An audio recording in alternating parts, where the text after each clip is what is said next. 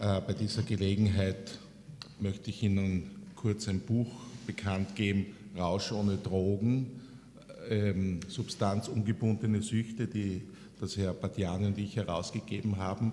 Und einer der heutigen Dozenten, Dr. Roth, hat hier einen exzellenten Artikel über Internet-Sexsucht geschrieben. Nun, ähm, Sexsucht ist so alt wie die Menschheit. Ich fasse es kurz. Sexsucht heißt sexuelle Aktivität ohne Befriedigung.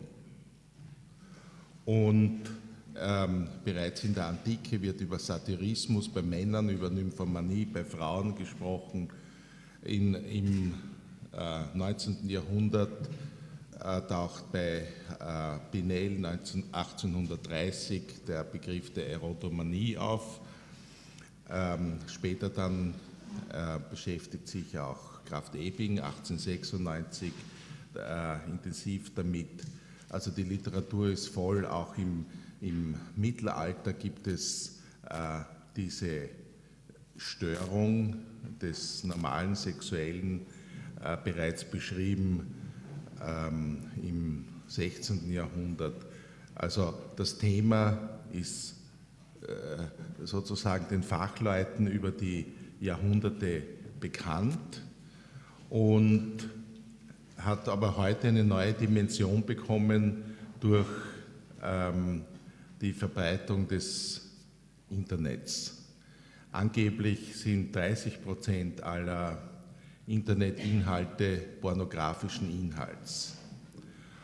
Und das Wesentliche dabei ist, das ist äh, diese Seiten sind grosso modo frei verfügbar und werden also auch schon von Kindern und Jugendlichen natürlich abgerufen.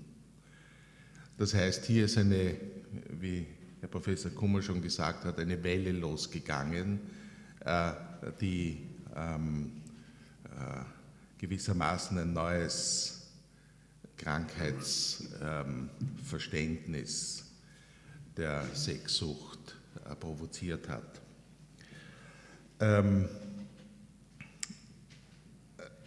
die, wenn man sich fragt, wie, wie, wie groß ist das Problem, äh, ich habe nur zwei Ziffern gefunden. In den USA äh, gibt es angeblich 4% der Bevölkerung, die an Internet-Sexsucht leiden.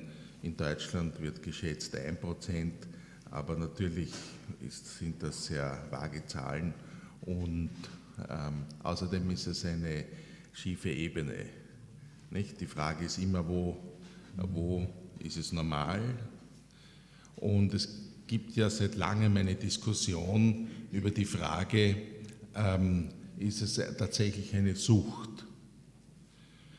Und wodurch kennzeichnet sich eine Sucht? Eine Sucht, äh, ähm, und es gibt ja viele Süchte, ja, vom Alkohol, also so, sogenannte substanzgebundene Süchte, bis hin zu nicht substanzgebundenen. Ähm, und bei den nicht substanzgebundenen ist es eben die Frage, kann man es als Sucht bezeichnen? Und dann wäre die Frage, welche Merkmale äh, äh, zeichnen eine Sucht aus?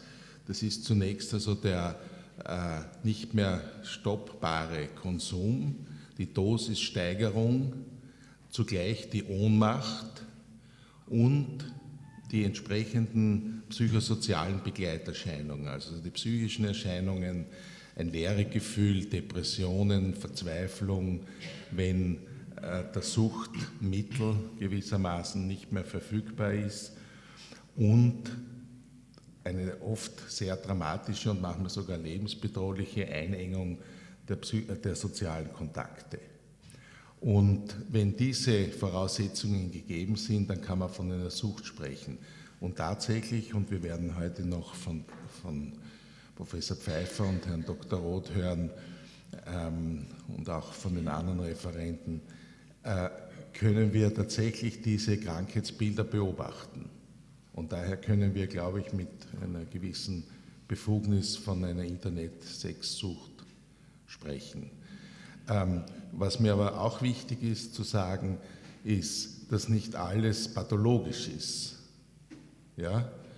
Pornografie ist auch, kann auch aufbauend sein und, und Sex an sich ist vielleicht das Schönste im Leben. Und insofern äh, muss man aufpassen mit dem Verteufeln. Es ist sozusagen eine Frage, wie fast alles im Leben, eine Frage des Maßes.